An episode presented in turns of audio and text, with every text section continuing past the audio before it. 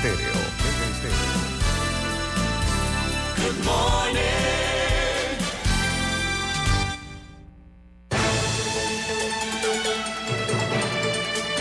7.30 de la mañana en Panamá. Inicia En Perspectiva. La información y análisis de las noticias locales e internacionales. En Perspectiva. Con Guillermo Antonio Adames, Rubén Darío Murgas y Camila Adames Arias. En Perspectiva. Un análisis para las mentes inteligentes. En Perspectiva por los 107.3 de Omega Estéreo.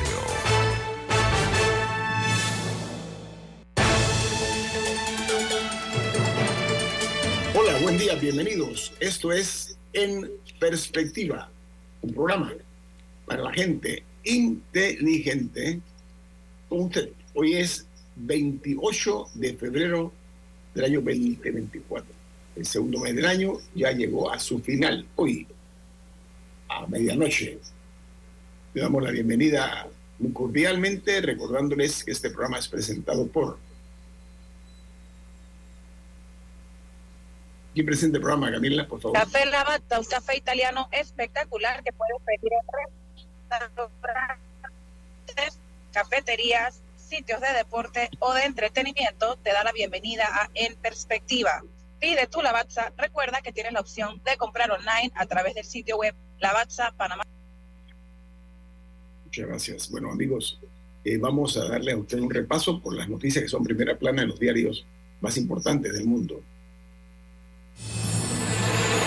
Con ustedes, Primera Plana, el resumen de los titulares de los diarios más prestigiosos e influyentes a nivel internacional.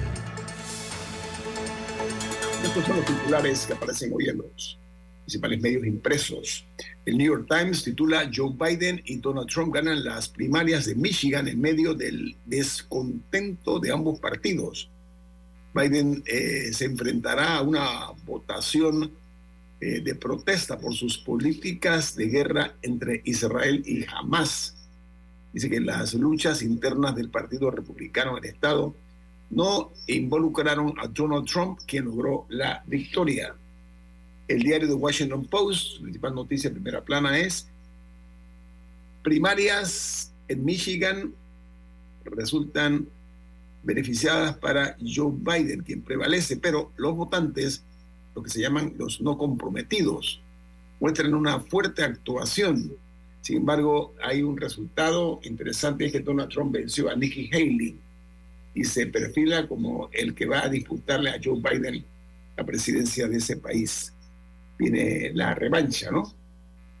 El Wall Street Journal titula Donald Trump continúa la marcha hacia la nominación republicana con una victoria en Michigan. En la quinta victoria consecutiva del expresidente las eh, principales contiendas de nominación de este año. La victoria lo acerca a una revancha con el presidente Joe Biden, que aumenta la presión sobre Nikki Haley para que se retire de la carrera por la nominación presidencial. Eh, hay una noticia que es titular hoy que se genera en Israel. El gobierno israelí cree que Irán, Hamas y Hezbollah podrían aprovechar el Ramadán, Ramadán para redoblar sus ataques lanzados el 7 de octubre. En Argentina, tras una larga eh, negociación, tres gremios aeronáuticos ratificaron un paro de 24 horas para el día de hoy en reclamo a una recompensación salarial. Van a cerrar los vuelos en Argentina. Si tiene programado algún vuelo, preste mucha atención. Y eso es oficial. En México, ayer martes, eh, la ceniza lanzada por el volcán Popocatépetl, eh, ha dicho las autoridades, provocó que 22 aerolíneas eh, que estaban programadas eh, sus vuelos en México, que las cancelaran las operaciones por este eh, enorme volcán. En la Ciudad de México, esto se dio en el Aeropuerto Internacional de la Ciudad de México. El sistema de protección civil dice que por el momento no representa un riesgo para la población. Pero ahí está la, la, cantidad de humo que está lanzando, que provocó que un aeropuerto como el la Ciudad de México, un aeropuerto con mucha movilidad, haya tenido que eh, verse afectado 22 vuelos que fueron cancelados. En Perú, declaran una emergencia sanitaria en 20 regiones tras 32 muertos por dengue esta semana. La, epidemia registra más de 31 mil casos. Las autoridades investigan si hay otros ocho fallecidos que están relacionados con la enfermedad. Por su parte, en Honduras, la eh, epidemia invisible del crack en Honduras eh, y la corrupción de las autoridades, el pago de en drogas a los intermediarios y una incipiente producción local, se ha cruzado con la miseria de uno de los países más pobres de Latinoamérica, como es Honduras. Es una bomba de tiempo que hay en Honduras en este momento. Por su parte, en los Estados Unidos se cuestiona la cultura de seguridad de la empresa Boeing, el otro era gigante de, la, de lo que es la aeronavegación. Bueno, esto está reflejado en un duro informe que se entregó el día de ayer en los Estados Unidos. Dice que una investigación de grupos de expertos publicada por la Autoridad Aeronáutica revela que hay un miedo a la represión por denuncias de las deficiencias que tiene la Boeing. Eduardo Lillén, ¿cómo está? Buen día. Muy bien, contento de compartir con usted. Conocemos de cerca. muy de cerca. Usted recuerda, ¿no? Que tuvimos la Boeing. Así es. Un gigante. Y solamente estuvimos en el área de los aviones, Eduardo.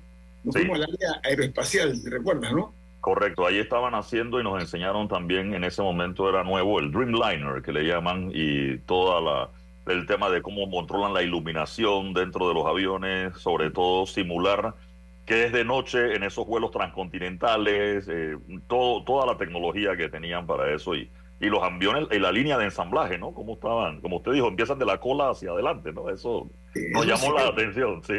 También un secreto, yo no sabía que los aviones estos gigantes comenzaban la construcción de la cola hacia adelante, una realmente una cosa curiosa que compartimos con ustedes para que nosotros éramos neófitos en el tema. Bueno, continuamos. En Brasil, eh, dice que el canto del cisne de Jair Bolsonaro mantiene el fuego de la extrema derecha muy vigente. ¿Por qué? Porque el expresidente sigue contando con millones de evangélicos muy disciplinados y de empresarios que son fieles a Bolsonaro, que se beneficiaron mucho, sobre todo con el gobierno de Bolsonaro.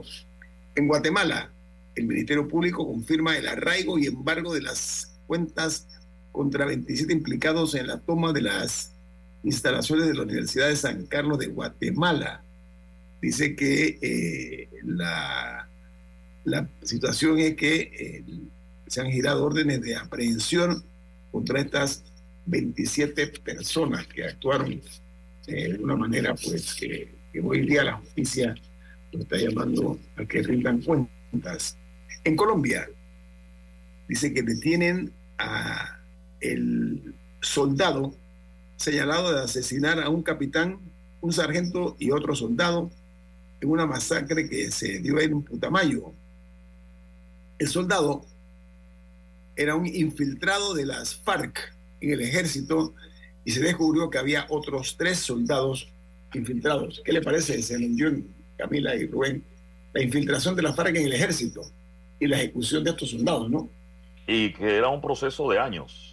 Es decir, el, tema de cuidar a este personaje desde joven, niño, para que su récord a la hora de la investigación que te hacen antes de entrar al ejército eh, pase limpia.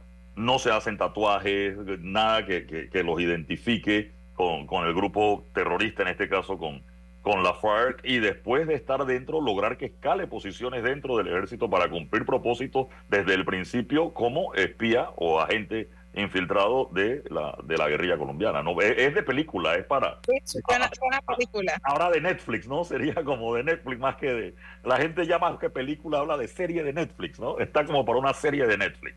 Le tengo noticias, esto está muy lejos de Netflix y de la cinematografía, es un hecho real y comprobado. Es un joven soldado, vi la foto, muy, muy jovencito, que como dice Eduardo, fue sumado, podemos usar ese término, no fue cooptado por la FARC y él lo hizo, o sea, los, los asesinó a sangre fría, brutalmente, le disparó. Continuamos. En El Salvador, el Ministerio de Educación dice haber eh, sacado la ideología de género de las escuelas en El Salvador tras retirar todo el material como guías, libros y demás material sobre el tema este, pues de la ideología de género. Bueno, tema que término controversial, o sea, porque no me voy a meter en todo el debate ahora, pero, pero es interesante que incluso el titular lo esté llamando así. Muy bien, continuamos. En Chile, seis días sin noticias del el ex militar venezolano supuestamente secuestrado y además hay un listado de 33 militares venezolanos que dice que fueron degradados y expulsados de las Fuerzas Armadas venezolanas. Esta es una, esta ha sido una película de Netflix, lo que está ocurriendo con este militar, ex militar venezolano en Chile, que está además empañando las relaciones entre Venezuela y Chile, ¿no? Por supuesto. En eh, Costa Rica, la Caja Costarricense de Seguro Social declara emergencia institucional en los servicios de emergencias de sus hospitales. La declaración o la declaratoria de emergencia rige por seis meses en Costa Rica. En Ecuador, un exministro de Energía, eh, por las, eh, numerosos, los numerosos apagones que sufrió el país, ha sido acusado de incumplimiento de funciones en el manejo de la crisis energética en Ecuador. Miren, si esto ocurriera en Panamá, que los ministros tengan únicamente que rendir cuentas, lo que sean llamados a, y se les aplique, yo les prometo que aquí muchas de las negligencias que somos testigos, se les pondría un alto. Sería la única manera de que los ministros asuman las responsabilidades y rindan cuentas. Y además eso enfrenten la justicia. Este hombre Hay que poner en contexto, Guillermo, en Ecuador el ministro de Energía y Minas, vamos, estamos hablando de un país que tiene petróleo. Correcto. como Ecuador. Entonces, sí, el ministro de Energía y Minas es realmente un ministro poderoso dentro de la estructura de gobierno de, Ecuador, ¿no? Sí, pero este hombre le están endilgando o, están señalando como el responsable de los apagones que estuvieron afectando uh, muchas regiones de Ecuador. Y obviamente, pues él como ministro de Energía tenía que rendir cuenta y parece que fue muy complaciente con las empresas que se dedican a esta actividad en Ecuador. ¿Le suena? ¿Ah? Complaciente con las empresas, ¿eso le suena, Guillermo? Ding, ding. Ah, ok. gracias, gracias. en Nicaragua, la principal noticia, primera plana del diario La Prensa de Nicaragua, tiene que ver con Panamá. El titular es Panamá exige a Nicaragua que impida a Ricardo Martinelli intervenir en política desde la embajada nicaragüense. La nota añade, Panamá acusó al régimen de Ortega Saavedra de violar los convenios diplomáticos al permitir que el expresidente panameño emita opiniones políticas desde la embajada donde se encuentra asilado en este país. Qué pena que volvemos a ser titulares es negativo. La noticia debe tocar la sensibilidad de los responsables de la diplomacia en nuestro país, eh, porque podemos convertirnos en el hazme reír en el mundo diplomático, ¿no? Por la, la falta de toma de decisiones en estas circunstancias. Hasta aquí las notas internacionales. Vamos al corte comercial. Esto es en perspectiva, un programa para la gente inteligente como usted.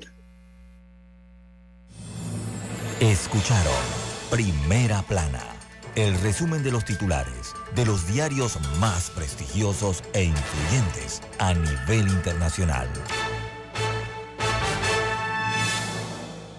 En perspectiva, por los 107.3 de Omega Estéreo.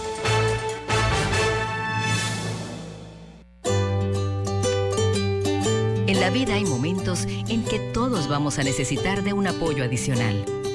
Para cualquier situación, hay formas de hacer más cómodo y placentero nuestro diario vivir Sea cual sea su necesidad, en Hogar y Salud los apoyamos haciéndole la vida más fácil, porque contamos con la experiencia necesaria para recomendarle lo que usted necesite.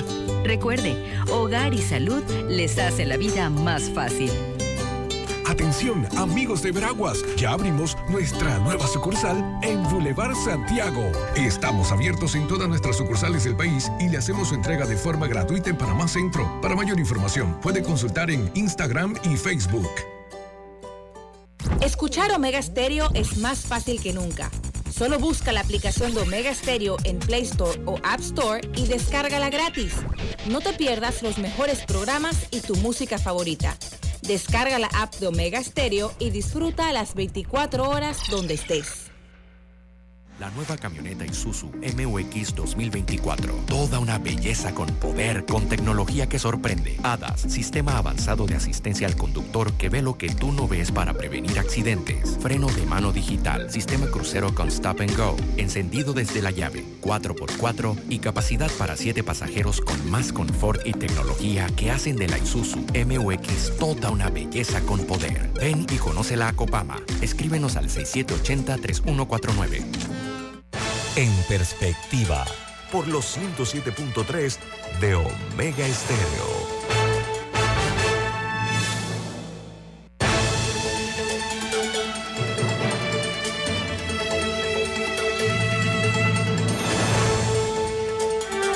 Camila, usted tiene un mensaje para los oyentes de En Perspectiva. ¿De qué se trata? Dile adiós a los malos olores y aguas contaminadas de la bahía y ven a Flamenco Marina. Nuestra agua limpia y de calidad permite el ahorro en gastos de mantenimiento. No se filtran malos olores y hay menos suciedad en el casco del yate. Contáctanos al 314-1980 o al correo service arroba fuerteamador.com. Flamenco Marina, navegamos contigo. Gracias, Camila. Eh, bueno, iniciamos la ronda noticiosa aquí en Panamá. Ayer, el Consejo de Gabinete aprobó el que han denominado el Plan de Acción de Cierre o para el cierre definitivo de la mina de cobre Panamá. Esto, esta situación es producto de una sentencia de inconstitucionalidad de la Corte Suprema de Justicia en contra precisamente de la Ley 406 del año pasado, 2023 el gabinete autorizó a Mi Ambiente y al Ministerio de Comercio, Industria y Agricultura que fueran los responsables de adoptar medidas administrativas con el propósito de garantizar la, lo que ellos llaman la estabilidad física y química de los ecosistemas eh, y el ambiente, además de la infraestructura. Hay una crítica que se ha mantenido muy sólida de cierto grado de perplejidad que existe en la, comunidad panameña por la forma, yo la denomino paquidérmica, es como los elefantes, ¿no? Como caminan, ¿no? De lentos en el tema este de la, del cierre de la mina. Y eso ha permitido que muchas personas que están a favor de la mina y respectivamente de que hay un fallo constitucional, un fallo de la Corte, perdón, eh, todavía persistan en esto y además de lo que ocurrió en, la, en las calles de, de, de la República de Panamá, da la impresión que los afectos, los cariños, los favores, muchísimas cosas que se dice que ocurrieron con la mina o con Minera Panamá o con Fresh Quantum, como quiera ponerlo, eso ha provocado que haya todavía compromisos pendientes de parte de algunas personas eso lo dicen los, los malpensados, ¿no? Las personas que piensan mal y les va bien. No obstante, no obstante, eh, lo que se está dando es esta acción del Consejo de Gabinete, Eduardo y Rubén, ¿qué le parece? Yo creo que viene eh, también a raíz, recordemos que el plan de cierre, el que la empresa le presenta a la mina por obligación, tenía que hacerlo, las normas que dicen o que rigen el Código de Comercio, la empresa minera la semana pasada anunció una serie de visitas a la mina como parte de la veeduría, creo que es la palabra que, que se utiliza. Como la mina ya no está operando, puede ir más gente al área de la mina porque, vamos, no hay una actividad industrial funcionando. Sin embargo, allí el Ministerio de Comercio como que hizo un llamado de, de atención y que las visitas se mantienen, pero ahora el Ministerio de Comercio mantendría una inspección sobre este tema. Yo creo que, por, yo, pienso al revés, Guillermo, pienso mal también, como tú dices, ¿no? Sin embargo, yo creo que allí, de alguna manera, el, Ministerio de Comercio ahora se, vio presionado eh, a tomar una decisión, porque como bien dices esto, del plan de cierre eh, y de la, del rechazo y la decisión de la Corte, ya llevaba rato y había pasado tiempo. Y ahora entonces, si no hubo la presión, en este caso yo diría que de la mina de alguna forma presionó al gobierno a que apresure las decisiones que se tienen que tomar del plan de cierre. Recordemos que ya se anunció el arbitraje por 20 mil millones de dólares. Entonces yo creo que aquí ha venido eh, parte de esa, de esa presión de los dos lados. La mina va a presionar. La mina va a presionar porque ellos eh, tienen, eh, vamos, dos, el arbitraje en el camino y no descartan la oportunidad de poder renegociar nuevamente con el Estado.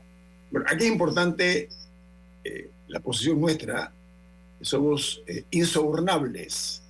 Nosotros no le aceptamos favores, ni siquiera publicidad a esta empresa y a otras más también, como Panama Ports, por ejemplo, que yo los tengo en tela de duda de que sean eh, negocios que benefician a la República de Panamá. Y esto cuido los modos y los tonos, pero soy directo en mi forma de expresarme, más allá de los chismes comarcales que estamos viendo y sintiendo. ¿Saben qué? La minera, la empresa minera, es como el marido resentido porque la mujer le dijo, ¿sabes qué? Nos divorciamos y te vas de la casa. ¿Mm? Ese marido, cuando un marido irresponsable y que no sabe que no cumplió con sus deberes como, tal vez como hasta como padre, si fuese el caso en el aspecto familiar, es un marido que va a buscar todas las formas de decirle, ¿sabe qué? No te voy a pagar la pensión. Eso es una cosa muy real. Es una realidad eso. Entonces, se convierten en enconados enemigos. La empresa minera tiene que respetar el fallo de la Corte Suprema de Justicia, que ya una vez lo violaron, ¿ah? Pues ellos lo violaron una vez con la complacencia del gobierno de turno. No lo olvidemos. Pero en este caso, la minera diría, bueno, son mis intereses y que Panamá defienda sus intereses. El problema de Panamá es que tiene pocos defensores verdaderos. Es decir, en este país se respeta la dignidad de esta patria. ¿Sí? Se respeta nuestro nombre, nuestro prestigio. Vuelvo al punto de que de fuera nos ven como un país caricaturesco, donde todo se vale, sobre todo si de dinero se trata. Continúo. A ver, la empresa está eh, en su posición y el gobierno de Panamá que, que le corresponde y los funcionarios que serán recordados por secula seculorum como personas que, en opinión de no pocos, hay dudas acerca de los afectos o el cariño o el amor a la patria, ¿no? En la defensa de los, los mejores intereses de la misma. Ahora, se habla de que la empresa debe realizar una se debe realizar, perdón, esta empresa una auditoría ambiental del cierre, pero además que se identifiquen cuál es el estatus ambiental de la mina y lo que se llaman medidas de mitigación. Ese es un punto importante. El día después se lo estoy hablando. No sé qué opinión le merece a el resto de la mesa esta medida, que creo que es saludable. Camila, Eduardo, Rubén. Yo insisto en que debe darse la vigilancia. La no se quiere ir de eh, Panamá. sí, no se quieren ir, Rubén, ¿no? No se quieren ir. No, no se quieren ir. Esa es la realidad. Y hay mucha gente, mucha, muchos intereses. Acércate, Rubén, Rubén acércate, por favor. hay muchos intereses eh, eh, en Panamá que no quieren que la, que, la mina se vaya de Panamá. Esa es la realidad. mira, Rubén, es un tema muy fácil. En este país corrió mucho dinero, mucho, mucho por parte de esta mina, esta empresa minera. Mucho que los más neófitos en la materia se sorprenderían. Mentira, aquí no hay sorpresas. Mira, esos señores mantienen una campaña internacional en contra de Panamá. Y aquí nos hacemos los, los desentendidos. Mira, mira las redes sociales. Mira las redes sociales lo que están haciendo. Y aquí localmente, eso que dice Eduardo, las visitas, etcétera, le tienen comidita, transporte, ellos sienten que pueden todavía seducir a más de uno, a más de dos, a más de cuatro, para que esta situación se revierta en beneficio de ellos. Diga Camila. Ellos pueden querer todo lo que quieran, ellos pueden aspirar todo lo que quieran. Al final es hasta donde, o sea, lo que importa no es lo que ellos quieran, porque al final creo que es incluso lógico que cada persona o entidad, sea una empresa o una institución gubernamental, siempre busque cumplir con sus intereses. O sea, eso me parece razonable incluso. La pregunta es hasta dónde se, o sea, qué, permite el gobierno. O sea, yo todo, y lo, lo, he dicho desde que, desde que inició todo el debate, eh, aquí estamos lidiando con una empresa privada, no una caridad, no, no, o sea, no, no hay que el tema de, de, buena fe llega hasta cierto punto porque al final la empresa va a buscar cumplir con su con, con su chequera o sea, de la empresa y es y simplemente lo va a hacer y creo que aducir que hay un nivel de maldad en todo esto eh, es quizás darle darle unas facultades que quizás no, no debemos esperar que tenga. Al final, ellos pueden querer todo lo que quieran, el gobierno es el que les tiene que decir, aquí está el fallo, lo siento.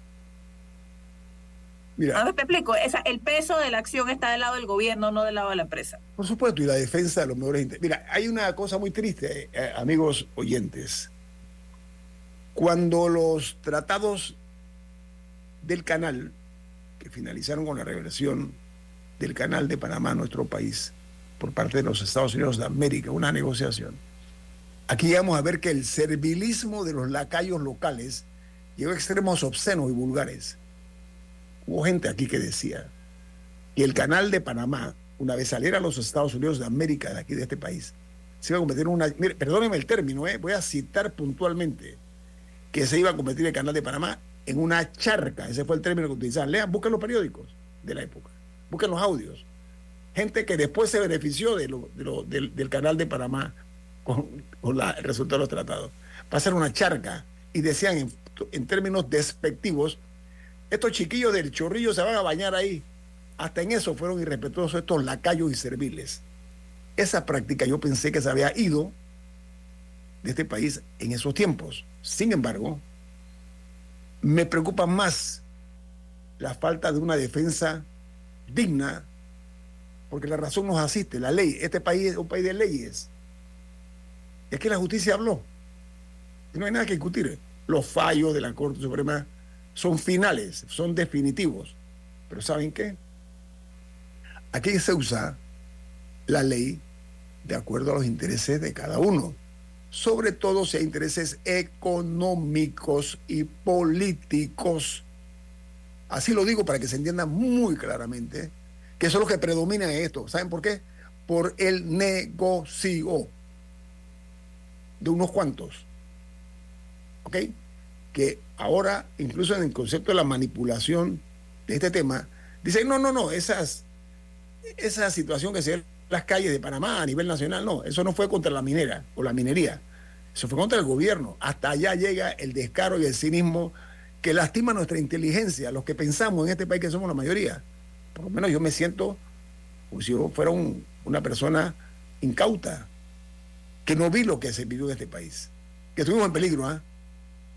Estuvimos en peligro. Fue desbordado. Diga, Yo creo, Guillermo, y, quizás el gobierno en ese documento de ayer que emana del Consejo de Gabinete, y, llamar a eso, a que el gobierno haga su parte. Es decir, si ya hay una decisión de la Corte Suprema de Justicia y hay que cerrar la mina, publicar y comenzar las acciones relacionadas en esa dirección.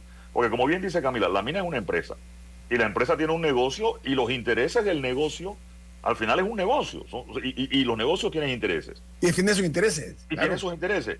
Igual, en el lado panameño habrán los intereses oscuros que usted ha mencionado, producto de distintas situaciones, y los intereses legítimos, igual cuando el canal, vamos, el que era empleado de la zona del canal o empleado del ejército de los Estados Unidos, ese no quería que los militares se fueran y su interés era legítimo. Y lo que hacía negocio, y lo que hacía el negocio. que hacía negocio, vamos, el que, el que tenía apartamentos alquilados a soldados, etcétera, e, ese tenía miedo de que su negocio se fuera y su interés era y legítimo. tenía todo el derecho, tenía todo el derecho. La persona que le vendía las resmas de hojas a las bases militares aquí tenía todo el derecho de estar igual con la mina. De igual con la mina. El que es suplidor de comida de la mina, el que es contratista de la mina, etcétera, tiene un derecho legítimo. Por eso yo hablaba de los intereses legítimos y de los intereses oscuros de los que hablaba Guillermo. Hay de los dos.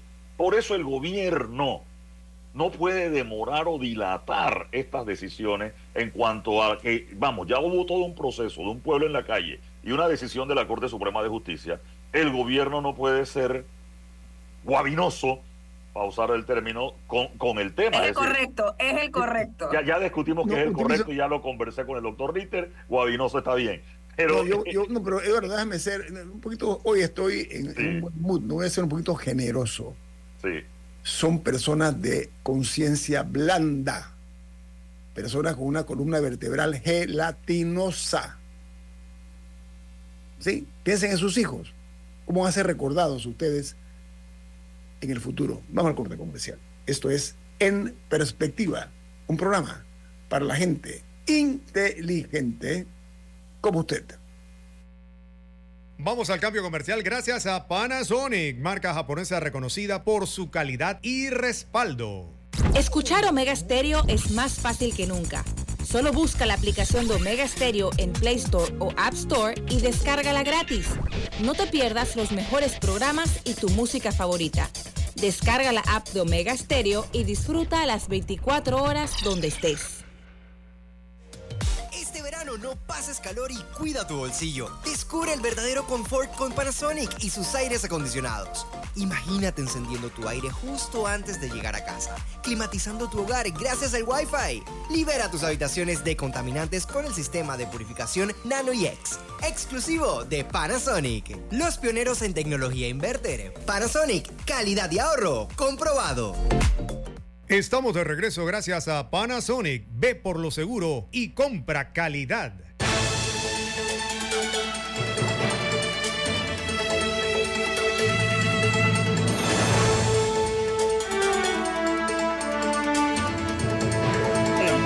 Camila, usted tiene algo importante. ¿De qué se trata? Con Panasonic puedes usar tu celular para controlar tu aire acondicionado y monitorear el consumo energético. Panasonic, calidad y ahorro comprobado. Encuéntralos en promoción en panasonicstore.com.pa. Amigos, ¿saben qué? Eh, lo que está ocurriendo, ya para cerrar el tema de la decisión ayer anunciada por el Consejo de Gabinete, el problema aquí en Panamá es que a veces los ratones rugen y los gatos se asustan. Se parte el problema. Hablamos fuera de pantalla, los que nos están viendo y escuchando por Facebook Live. Yo estoy de acuerdo. La empresa minera está en su derecho de defender su negocio, de defender sus intereses. Todo el derecho les asiste. No los critico. No critico no, pueden, a los pueden. Permiso, pueden permiso. quejarse, No, no, llorear y patalear todo lo que quieran. El gobierno es el que tiene que pararse firme y decir, señores, aquí está, el- aquí está y esto es lo que vamos a hacer. Voy a terminar mi exposición. Abogados de la minera, aplausos.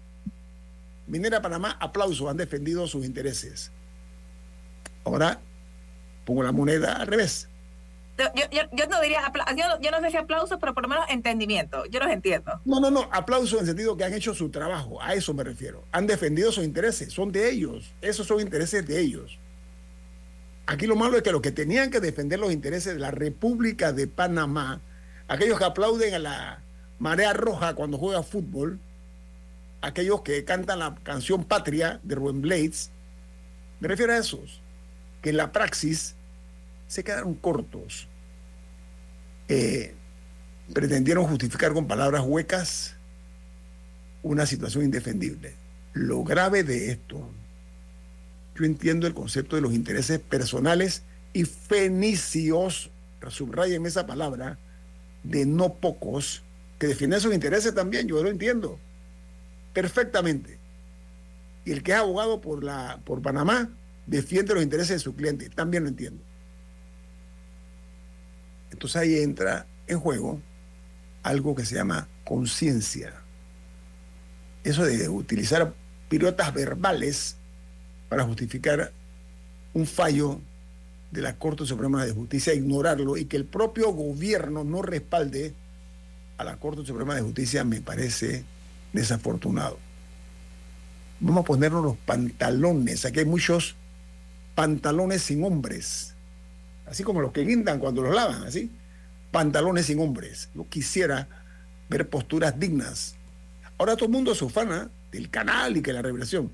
Aquí hubo negociadores de verdad. Hombres que se pararon firmes no contra una empresa como esta, contra el gobierno de los Estados Unidos de América, la nación más poderosa. Yo respeto a esos hombres y mujeres que formaron parte del equipo negociador de los tratados. No seamos infames, no olvidemos que esto no nos lo regaló nadie. Esto se negoció sin que hubiese mayores consecuencias para nuestro país. Negociamos con la nación más poderosa del mundo. ¿Sí? Yo comienzo por el buen ejemplo, el que no debemos olvidar. ¿Saben por qué? Porque este que era un país pobre se convirtió en un país rico de la noche a la mañana. Lo triste es que seamos un país rico donde se exalta la pobreza y no hay una distribución adecuada de la riqueza. Entremos en otra materia. Aquí en Panamá, lo que se ha hecho durante mucho tiempo es exaltar la pobreza, pero para usarla en beneficio de medidas políticas. El IFARU, una institución muy noble, con propósitos muy loables, que se, realizó, se llevó a cabo su construcción para ayudar a los más pobres que no tenían dinero para mandar a sus hijos a estudiar afuera o aquí adentro. Eso se contaminó. Y resulta ser que la pandilla en el poder por años estuvo sufructuando de eso para beneficio de sus hijos, de su familia, de sus amigos, de sus compartidarios. Toma mucho tiempo a veces que llegue el mazo. El mazo, estoy hablando de la justicia hemos escuchado y hemos visto la cantidad de funcionarios cuyos hijos son los beneficiarios de becas. No, y beca 70, Guillermo. 80 mil dólares. Beca, beca, Permiso, señor Murga, se la paso con el mayor de los gustos. 70 mil dólares, 80 mil dólares. Personas que tienen la capacidad económica, que es una maldad, en desmedro de los que más lo necesitan. Pero ¿saben qué? Se perdió la esencia la idea de eso era que los buenos alumnos de las clases, no pauperadas, pero las clases no pudientes, los que tenían hijos con buenas notas, pudieran aspirar a una beca por méritos y créditos. En este momento, en los últimos años, el crédito y el mérito ha sido tener un padrino, padrino político. Incluso aquí no se deslindado responsabilidades. Ahora, lo pongo sobre la mesa, se la pasó a señor Murga que quería hablar, vemos que el exdirector del IFARU, ese señor se llama Bernardo Meneses. ¿Adivinen qué? Buscó el refugio que le permite o, o que le da a personas que aspiran a un cargo de elección popular, porque es un blindaje que se ponen para no ser investigados. El señor Meneses, que está enfrentando el posible levantamiento de su fuero penal electoral, porque candidato creo que por el 13-1, creo que es Arraiján, creo que él es candidato por Arraiján. Sí, en Arraiján. Siento que se metió a la cocina y que ya aprendieron, los, como dicen, los fogones, ¿no? así se le llama Lin ¿no? Los fogones, usted que usa mucho los términos vernaculares, ¿no? Siento que puede pasar algo allí. Señor Murgas, adelante. No, que yo, yo Acérquese, por favor, señor Murgas, acérquese. el IFARU fue un gran un gran, una gran institución que le permitió a gente pobre eh, estudiar en las universidades de, Panamá, pero después se convirtió en que eh, no solo ah, daban becas para las universidades de, aquí de Panamá, sino que empezaron a darlas en las universidades de Europa y de, y de Estados Unidos y y, universidades sumamente caras. Y entonces se convirtió en un privilegio para, para, eh, en, niños, niños, niños bien de Panamá. Y, no, no, no, no, no, disculpe, no los niños bien. para los que estaban en el poder en su debido momento. Vamos a hacer las cosas, eh, a ver, la cantidad de diputados. No, no, pero déjame terminar, Guillermo. No, pero quiero ser puntual. adelante. No, lo, que quiero decir es que dejó de ser eh, un privilegio para los buenos estudiantes, sino para los que tenían influencia para conseguir esos préstamos eh, en universidades de afuera. Ok, ok. Se cayó totalmente. Sí, yo creo, eh, eh, y el concepto del IFARU yo lo he conversado otras veces aquí en el, en el programa también. Yo creo que las becas deben ser para las necesidades del país, es importante eso. Por ejemplo, eh, a lo mejor Panamá no necesita tantos abogados porque hay muchos, el Estado necesitará, nosotros vamos a necesitar fiscales, magistrados, etcétera. Pero bueno, este año hay 10 becas para abogados y los 10 mejores se llevan esas 10 becas. Y hay 500 becas para profesor de inglés. Y así los 500 Pero si necesitamos agua, si necesitamos un ingeniero en agua, ofrezcamos una beca en MIT, en la mejor donde sea, en la mejor universidad. y yo estoy de acuerdo con eso, pero mm. reitero, para lo que el país necesita. Si necesitamos 500 profesores de inglés, van 500 becas de inglés y a lo mejor te la ganas hasta con 3,9 de promedio. Mm. Porque eran los 500 cupos que habían, lo que el país necesita. Vamos, ¿para qué vamos a mandar a estudiar a un vulcanólogo? en, Panamá y nos vamos a dar plata del Estado en un vulcanólogo cuando en este país no hay volcanes. O el, y entender, y lo que explicaba Murga hace un rato también, de la evaluación social del individuo. Porque aquí a veces, y yo entiendo, y hay que valorar las notas, pero un muchacho con 4,9 de promedio, que vive en Betania, que tiene su cuarto con aire acondicionado y no está preocupado por lo que va a comer a medianoche, no es lo mismo con un 4,6 de un pelado en Curundú que vive en el mismo cuarto con sus siete hermanos y no ha comido. O sea, ¿quién tiene mejor nota? Sí, el 4,9 sin duda. Pero ¿quién evalúa el esfuerzo adicional que tiene que hacer el otro que tiene siete hermanos en el mismo cuarto y no tiene internet ni tiene aire acondicionado para dormir? Eduardo, necesita nada más una cartita, una cartita de un diputado, de un ministro. Esa es la realidad. Y debe ser por una evaluación. Me explico. la parte, la parte académica, Eduardo, la parte académica se respeta muy poco. Eso es la voluntad y el esfuerzo intelectual. Aquí no se premia, en algunos casos, no en todo, por supuesto. Pero en el tema este del señor Meneses, se está hablando de que hay eh, el trámite de tres solicitudes de levantamiento del foro penal en los juzgados del Tribunal Electoral. Hasta ahora, estas cosas no han progresado por razones obvias, eh, pero en, eh, nada personal contra el señor Meneses. Yo lo digo porque esto puede marcar un antes y un después, porque esto está en manos de una investigación que tiene la Fiscalía Anticorrupción del Ministerio Público en el caso este de Disparo.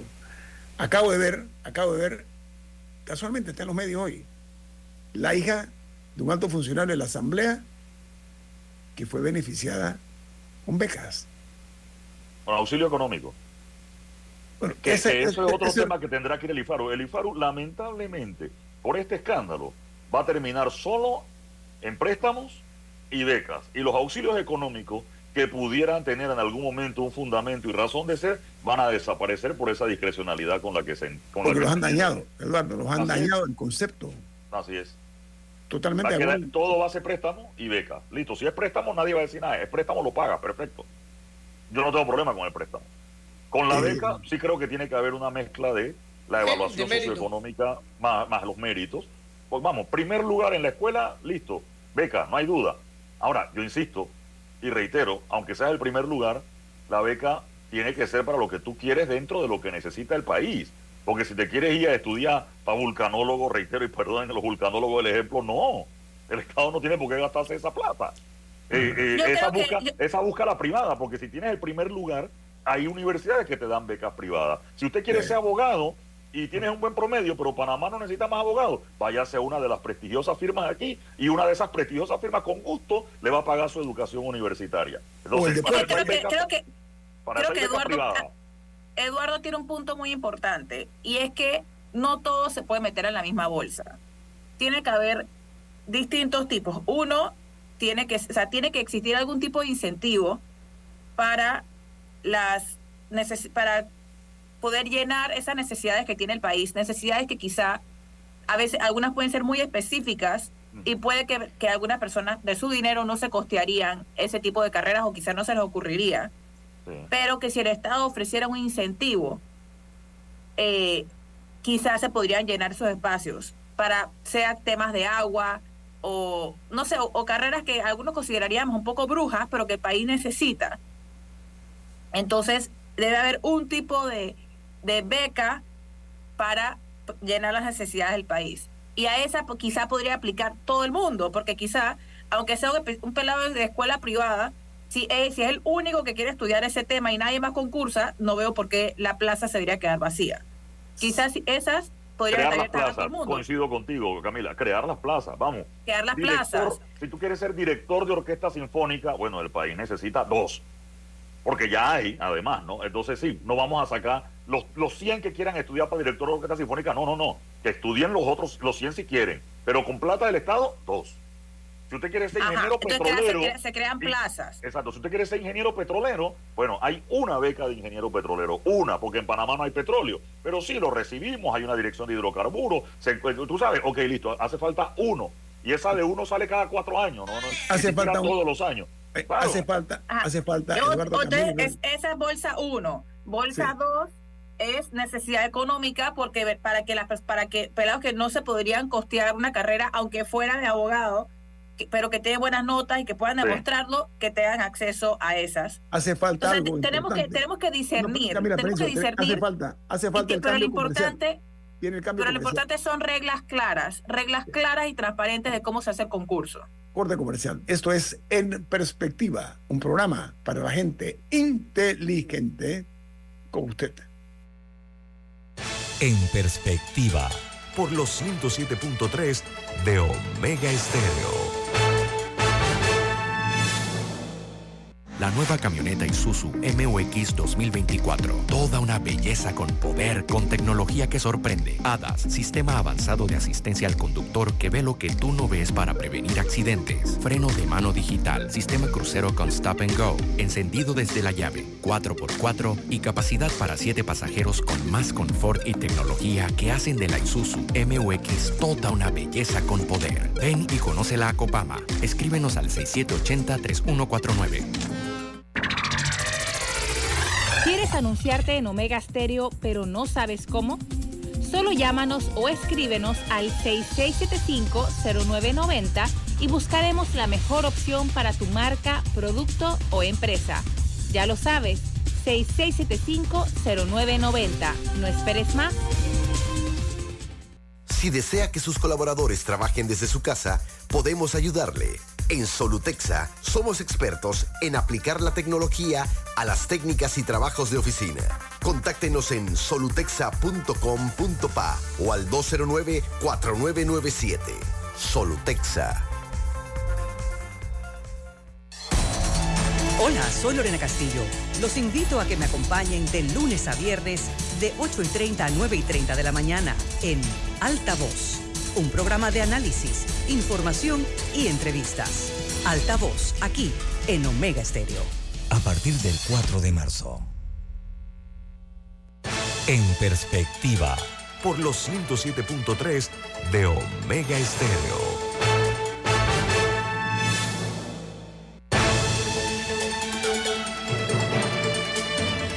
Amigos, miren, el, el tema en en, comento en este momento tiene que ver mucho además con la complicidad y el silencio y el secretismo. Me explico por qué.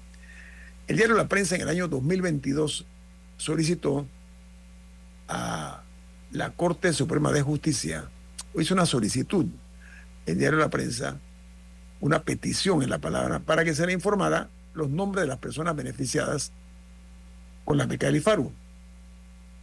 La ponencia estaba a cargo de la magistrada Ángela Russo de Cedeño. Pero en desacuerdo estaba la magistrada Maribel Cornejo.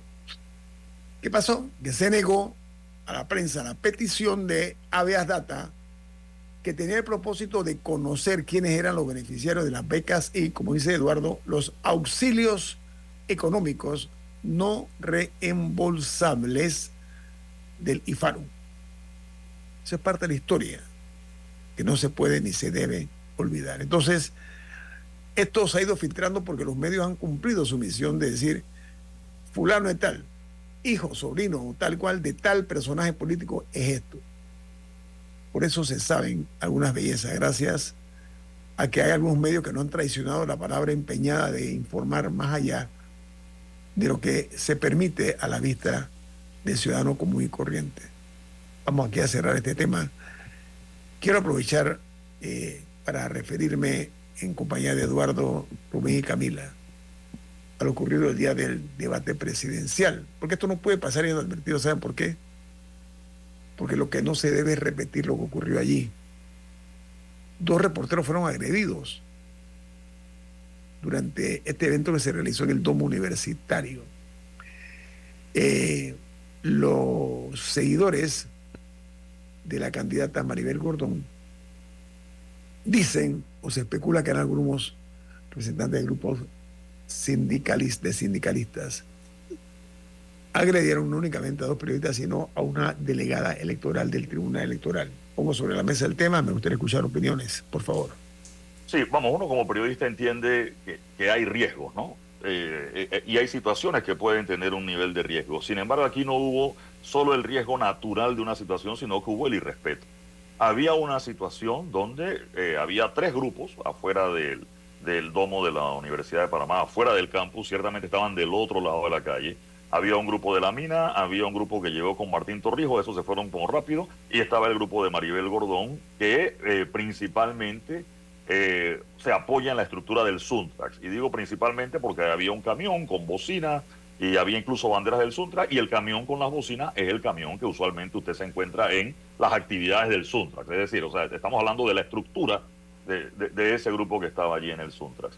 Y hubo eh, la solicitud de los delegados electorales que bajaran la bulla, que podían protestar, gritar todo lo que quiera, pero que no usaran el dispositivo electrónico, porque eso realmente retumbaba, no sea dentro del domo que estaba Camila, pero afuera donde estábamos nosotros, la transmisión era imposible con la música que tenía el equipo de sonido que estaba allí. Permiso, Eduardo, Camila, ¿se escuchaba dentro del domo o no? Sí se escuchaba. Ah, se, escuchaba. aclarado ese tema. Entonces, ante eso, eh, Fausto Fernández de los delegados electorales en su papel de mediador fue a pedirle, sigan protestando, pero bajen la música.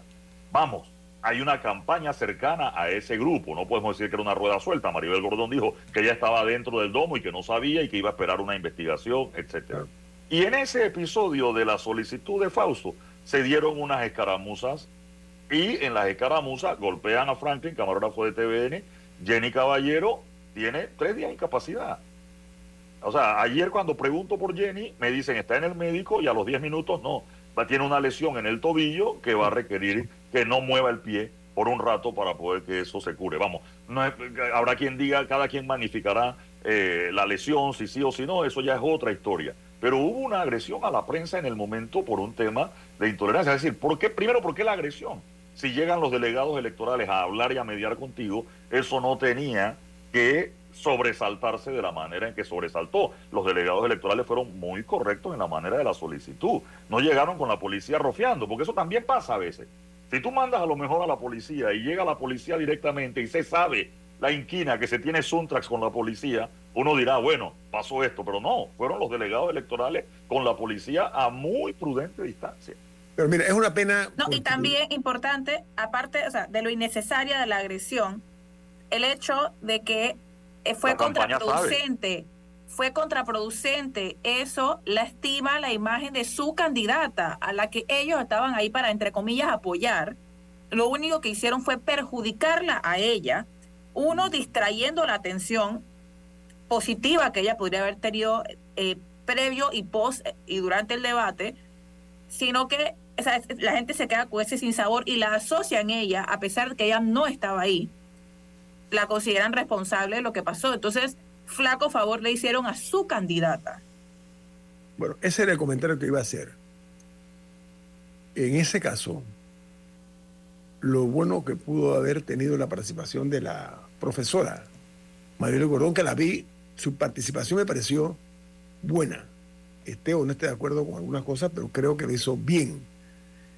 Ese tipo de situaciones se vio empañada por lo que ocurrió fuera, fuera del domo. Ella, con toda razón, puede decir, pero yo, no estaba enterada. Un tema más pasional, a mi juicio, eh, mentes tropicalizadas, ¿no? Al calor de un momento político, pues se desbordaron esas, entre comillas, pasiones. Lo que debe servir esto es para llamar la atención que no se puede ni debe agredir al mensajero, estoy hablando a los periodistas, por una parte, ni tampoco a los funcionarios que son delegados electorales, porque este tipo de situaciones, a mi juicio, deben ser investigadas. Y eso no puede quedar, como quedan muchas cosas, en el anecdotario. Porque la medida que no haya deslinde de responsabilidades, mañana pasado, cualquier otro grupo político o el que sea, comete un acto de esta naturaleza dice, bueno, es que yo no estaba enterado, que tal vez es cierto, ¿eh? El problema es por qué llegar a esos extremos. Ese era un debate donde tenía que prevalecer la fuerza de la opinión de los candidatos, punto. Ese acto allá afuera, la música, la cosa, no tenía ningún tipo de injerencia en el resultado del, debate. Hombre, sean inteligentes. Yo entiendo el ambiente festivo, etcétera, todo eso lo entiendo. Somos humanos. Pero eso no iba a mejorar la imagen de la candidata, pero sí seguro que ha puesto en entredicho a los seguidores de ella. Esa es la parte que yo creo que hay que ver con mucho detenimiento. Y repito que no se que vaya, no vaya a ser un evento que vuelva a suceder, a ocurrir. Yo la dejo ahí, no sé si ustedes tienen algo más que decir, porque hay un cierto encono en algunas ocasiones contra el periodismo nacional y el periodismo es un, el un arte.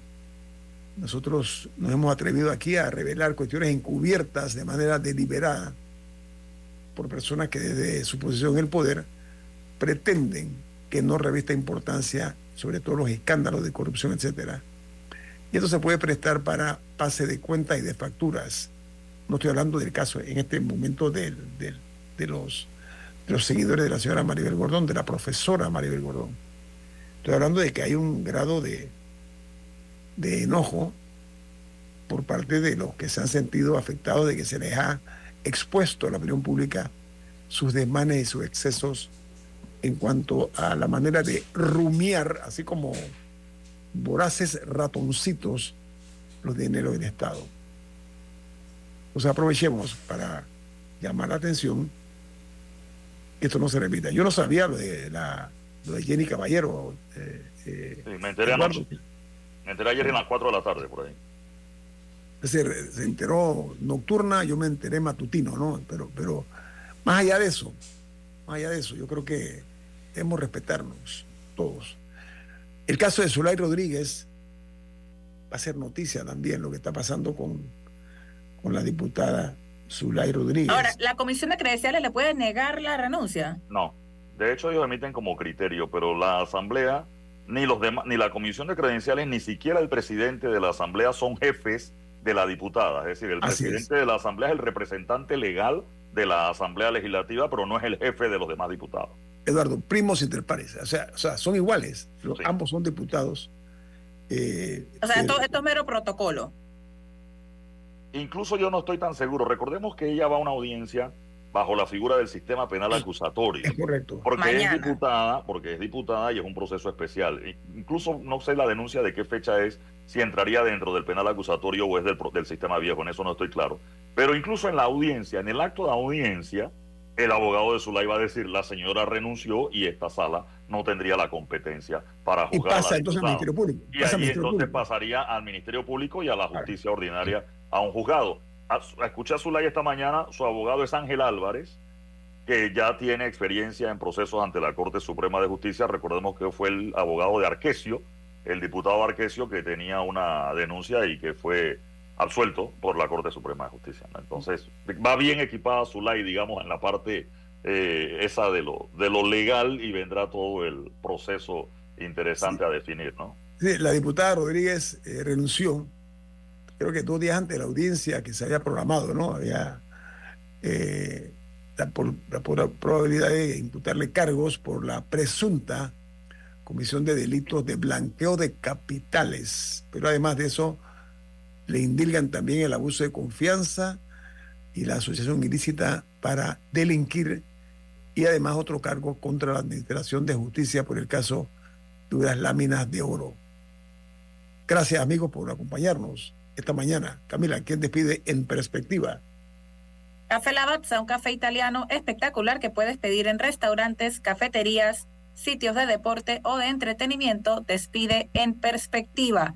Pide tu Lavazza, recuerda que tienes la opción de comprar online a través del sitio web lavazzapanamá.com. Nos vamos. Hasta mañana. Chao. Ha finalizado En Perspectiva, un análisis para las mentes inteligentes. Por los 107.3 de Omega Estéreo.